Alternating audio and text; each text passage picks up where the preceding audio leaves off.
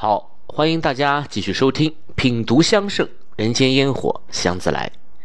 上期的节目呢，我们讲了佛法与中国香的渊源啊，之后就有几位朋友向我提出了一个疑问，就是说为何佛香不香？啊，起初我没明白是什么意思啊，后来又问了问，才知道他们所说的意思是为什么寺庙里面烧的香啊，不但不香，反而烟熏火燎，甚至有种刺鼻的感觉。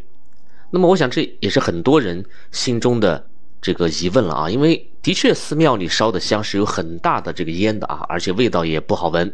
久而久之呢，这种味道甚至有了自己的代名词，被称为庙里的味道。然而，却很少有人去。评价这种气味的好坏啊，可能是出于对佛的一种敬畏之心吧。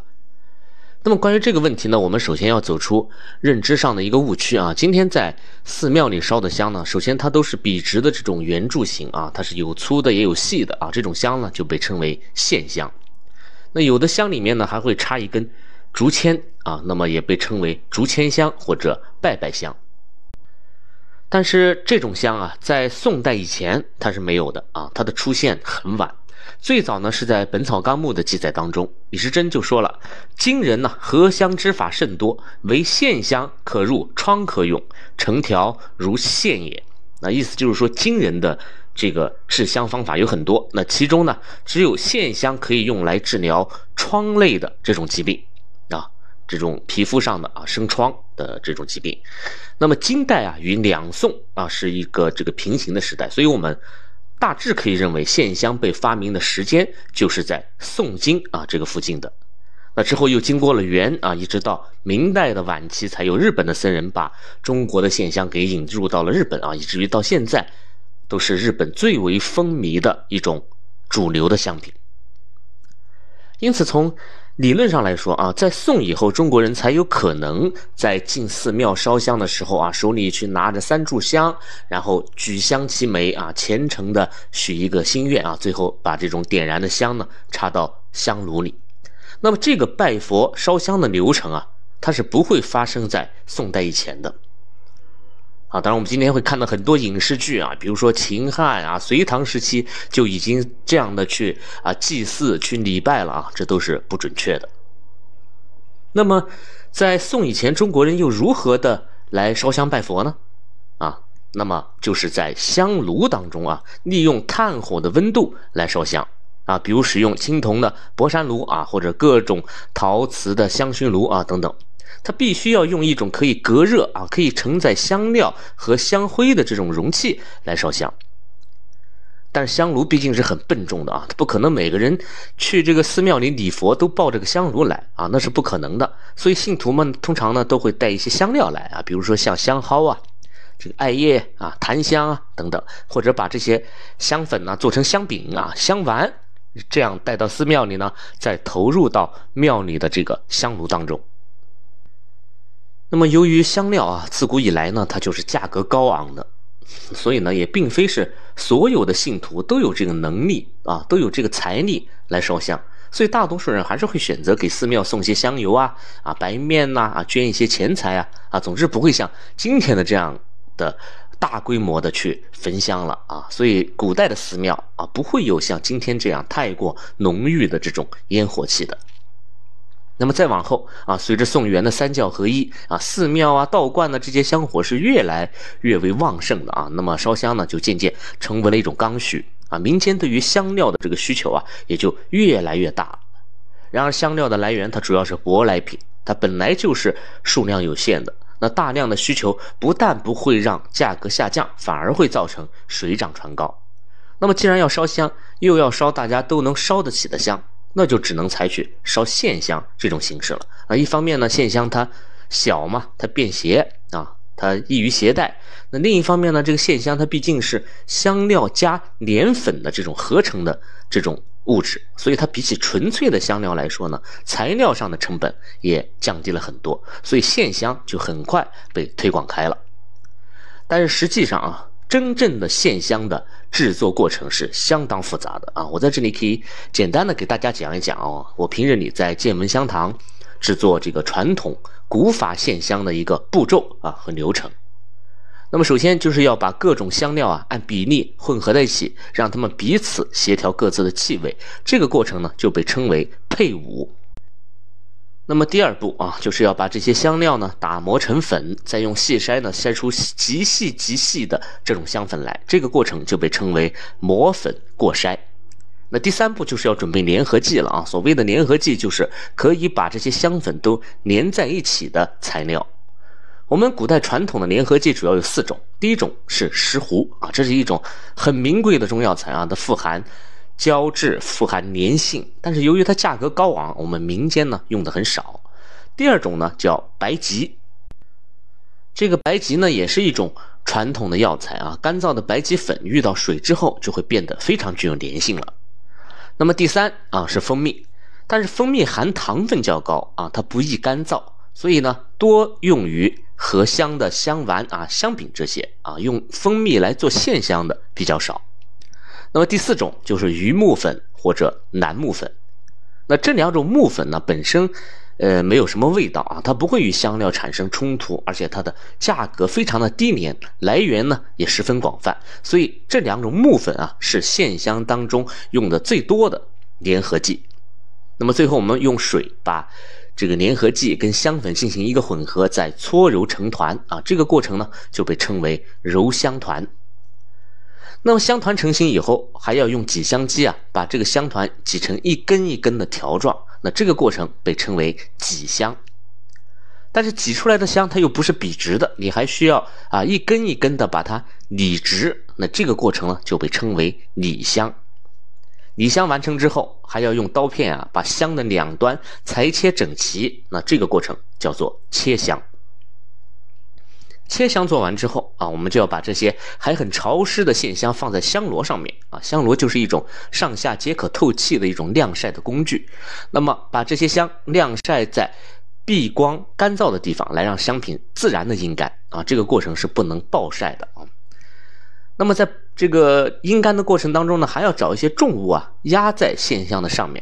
啊，这个重物的重量你还需要控制的很好。如果你太重了，就把这个箱压扁了；如果太轻了呢，又起不到固定的一个作用啊。因为线箱干燥了以后，因为缩水的原因嘛，它就两头啊会变得弯曲，被变变得翘起来，所以这个过程就被称为晾箱。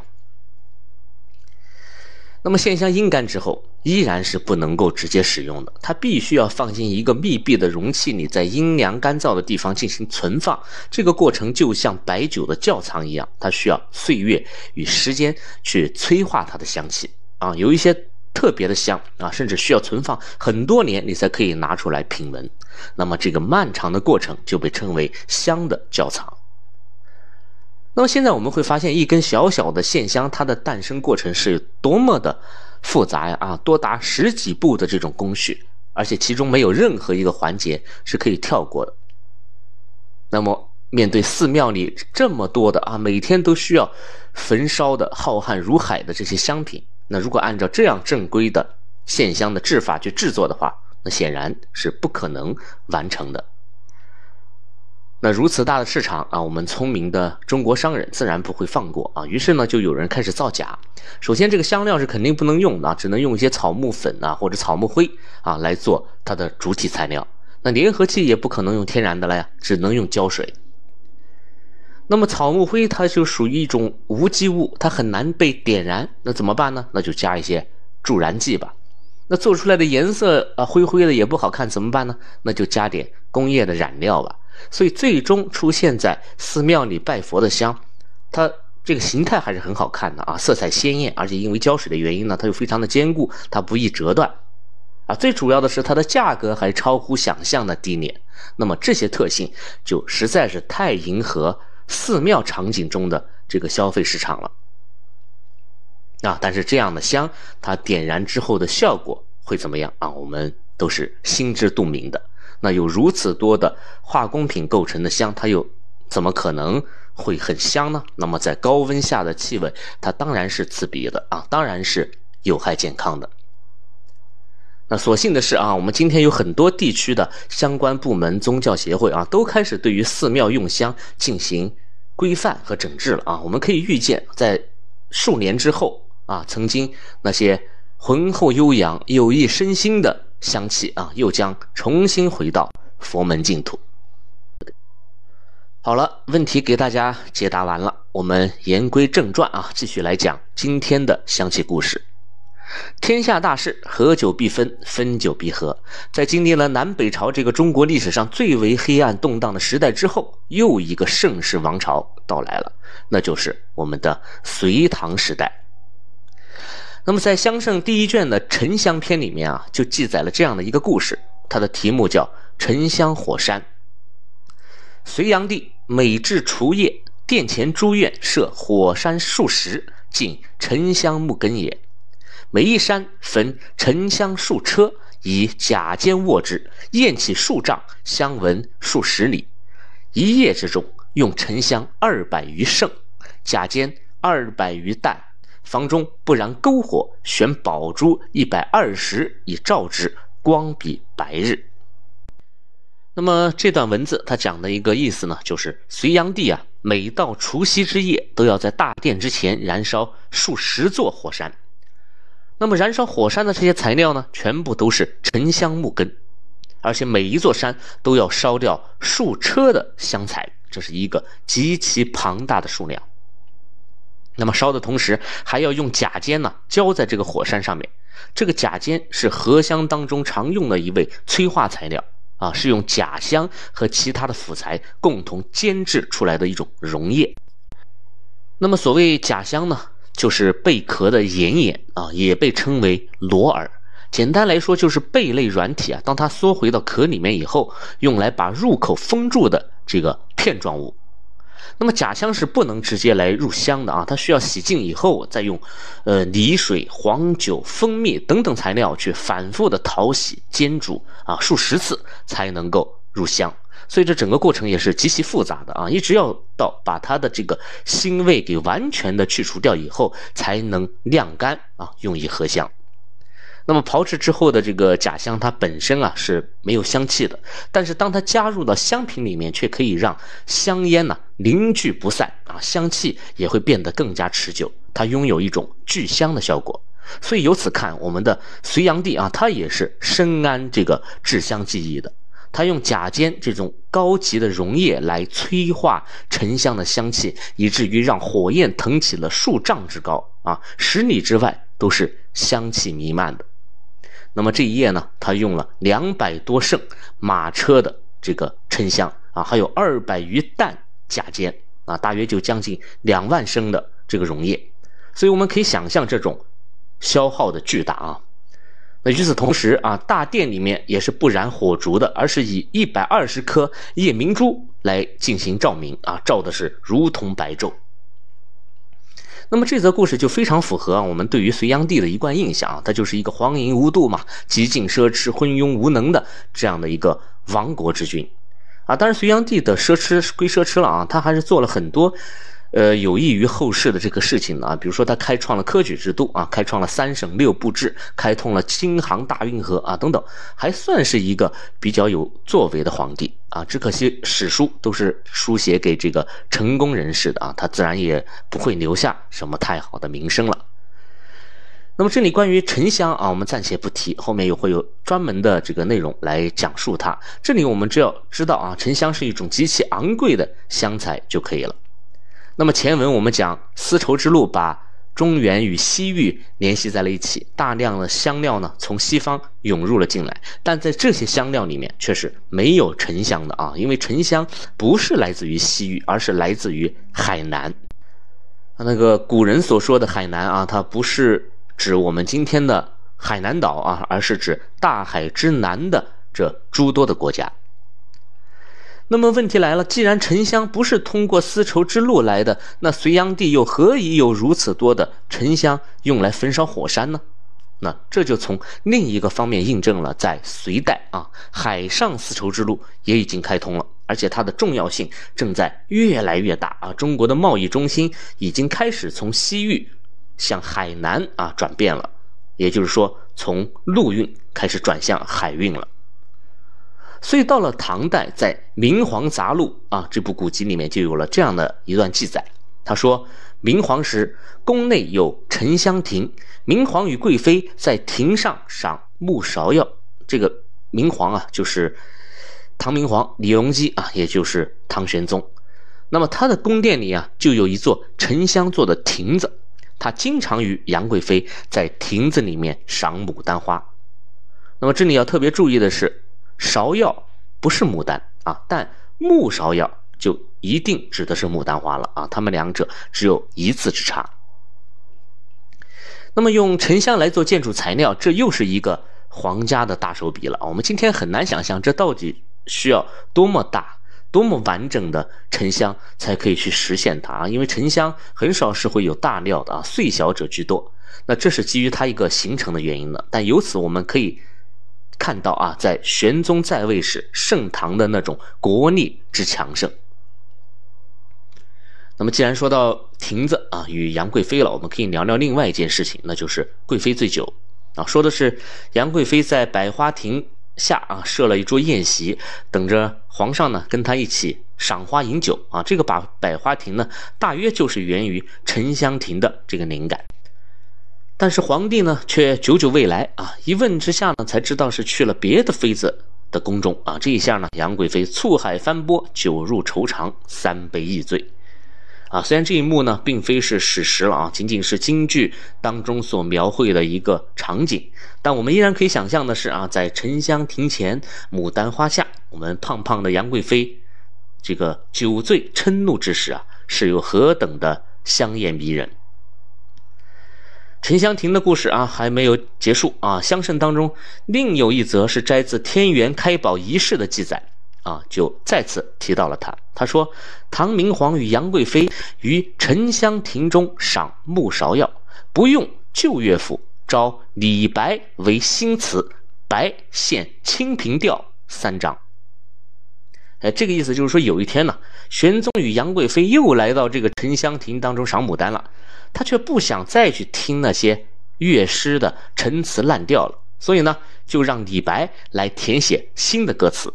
那么李白果然是不负众望的啊，洋洋洒洒写出了千古名诗《清平调》三章。那么这三首诗当中最负盛名的啊，就是第一首了：“云想衣裳花想容，春风拂槛露华浓。若非群玉山头见，会向瑶台月下逢。”而在第三首诗的末尾啊，李白还再次印证了这则记载的真实性啊。他写道：“解释春风无限恨，沉香亭北倚阑干。”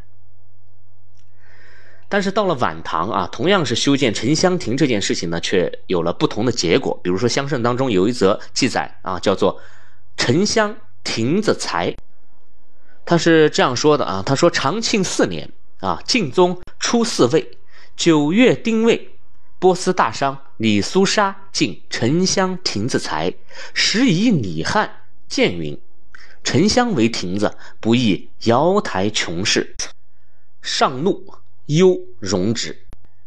那么这则故事的主人翁呢，就是唐敬宗李湛啊。他登基的时候呢，大唐的国力已经是日益的衰败了。藩镇割据啊，也是愈演愈烈。可偏偏他又不是一个能够励精图治的君主，而是一个资深的顽主啊。他整天就是沉迷于玩乐啊，不理朝政。那就在他刚刚登基不久，就有人听闻了这位新皇帝的爱好，就赶紧前来巴结奉承啊。其中就有一位波斯的大商人，叫做李苏沙，他是主营外域香料的。那么一个外国人嘛，竟然可以姓李，那只有一种可能呢，就是前朝的皇帝赐给了他的这个玉姓啊，让他可以姓李了。那说明他与大唐皇室呢，也是一直保持着这样很好的一种关系的。那么这次他又来了，就向新任的皇帝呢进献修建亭子的沉香材料。那谁知道这个谏官李汉啊，立马就向皇帝进谏说：“那你用沉香来建亭子，这与建造瑶台琼室。”又有什么区别呢？那言下之意就是太过铺张浪费了啊！当此内忧外患之际，不应该再有如此的奢靡之举。那么唐敬宗听闻大怒啊，好在是啊忍住没有去责怪李汉啊。当然这也比较符合唐敬宗的这个人设啊，他的确就是一个表里不一的人。那么这则故事与玄宗的故事相比啊，就能够看出啊朝廷对于昂贵香料的这种态度。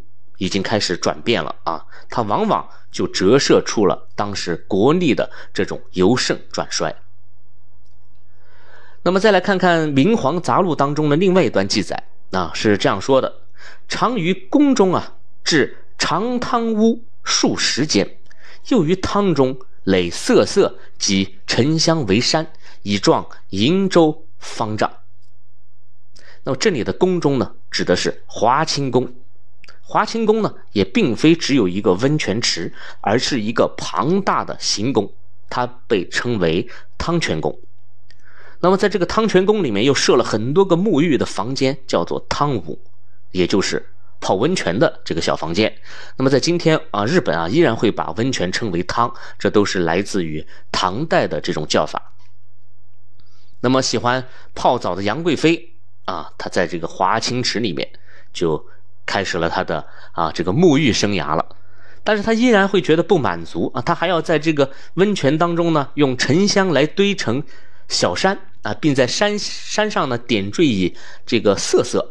什么叫瑟瑟啊？瑟瑟就是一种玻璃珠啊。但是在唐代，没有人会制作玻璃啊，这种东西是从西亚那边传过来的啊，所以让人倍感高贵神奇。所以杨贵妃就用瑟瑟呢来点缀沉香山，用来模仿瀛洲与方丈这两座仙山的那种神秘啊、玄幻的这种感觉。那在古人的心中，海上的仙山通常是有三座的啊，一一座呢叫蓬莱，一座叫瀛洲，还有一座叫方丈。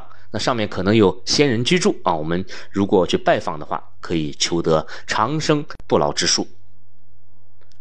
那虽然杨贵妃集万千宠爱在一身啊，但是她的下场却十分的悲催的啊。安史之乱当中，玄宗在逃往西蜀的路上就赐死了她啊，把她埋在了马尾坡下。那一年多以后呢，当玄宗重新回到长安，他又开始想念起这个贵妃来了，所以呢，就派高力士去为贵妃迁坟啊，就为她重新厚葬。那么当官人回来以后啊，就报告了墓葬里啊贵妃的这个情况，就说肌肤已坏而香囊犹在。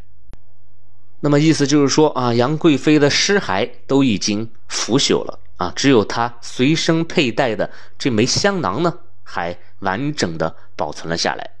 所以可以想象啊，唐玄宗闻见那缕无比熟悉的香气的时候，他是多么的痛不欲生。那正如后来白居易写的那首诗啊，叫“君埋泉下离箫鼓，我寄人间雪满头”。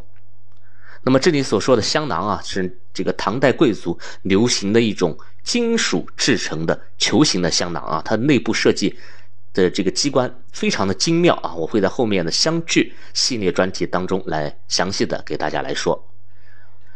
那么聊完了杨贵妃的乡试啊，我们再来聊聊她的哥哥杨国忠。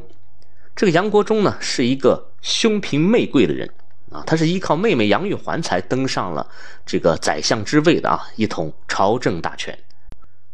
那么在开元天宝遗事啊当中呢，也记载了一个关于他的故事，是这样说的：用沉香为阁，檀香为栏，以麝香、乳香或为泥饰壁。每至春时，木芍药盛开之际，聚宾客于阁上赏花。镜中沉香亭，远不如此壮丽者也。那么显然，杨国忠在自己的宅子里面也建了一座沉香的阁楼啊！大家要注意，这个阁要比亭的这个规模更大了啊！亭往往就是一层，那阁通常都有两层啊，甚至三层。那么杨国忠用沉香来做阁楼的主体啊，用檀香来做栏杆，又把乳香和麝香和泥土啊混合在一起，用来刷墙壁。那么春天的时候呢，便邀请了很多的朋友前来观赏木芍药啊，赏牡丹。那么大家来了之后啊，都纷纷称赞说，杨国忠家的这个阁楼，就连宫中的那座沉香亭也远不如他壮丽。所以，我们由此可见，当时宫廷里面的这种奢靡之风啊、官宦之风啊、腐败之风，已经到了何种的程度啊？一个臣子的生活竟然已经远超了君王，那么这样的臣子，当然注定会引来灾祸的。啊，所以后来安史之乱，其实就是打着讨伐杨国忠啊、清君侧的这个旗号，一路攻陷了长安。那么杨国忠呢，最终也在逃亡的路上被杀死了。我们通过隋唐的这些乡试啊，可以得出以下的几点结论。那第一点呢，就是在隋唐时期啊，海上丝路开始形成啊，并且越发的兴盛了，更多的香料开始从海外涌入了中国。那像当时南方的港口，广州、泉州啊、宁波这些都已经非常的成熟了，停泊在那里的商船呢，每天都有数万之众。那么再加上。当时的国力强盛啊，万邦来朝，这个南海各国都会把大量的贡品啊送给我们的唐王朝。那这些贡品里面就有沉香、檀香等等这些奇珍特产。那这也让中国香文化的进一步发展啊，有了更加肥沃的土壤。第二点呢，就是如此大量的香料的涌入啊，自然而然带来了价格的下降。那香料的价格呢，逐渐变得有些亲民起来了。而这个时期啊，宗教的兴盛呢，比起南北朝来更是有过之而无不及的。大唐的历代帝王也都对佛教啊推崇备至，这就更加加速了香文化向民间的普及，这就为之后的香文化巅峰时刻的大宋王朝埋下了伏笔。好了，这期节目就跟大家聊到这里，谢谢你的收听，我是见闻香堂青花家子，我们下期再见。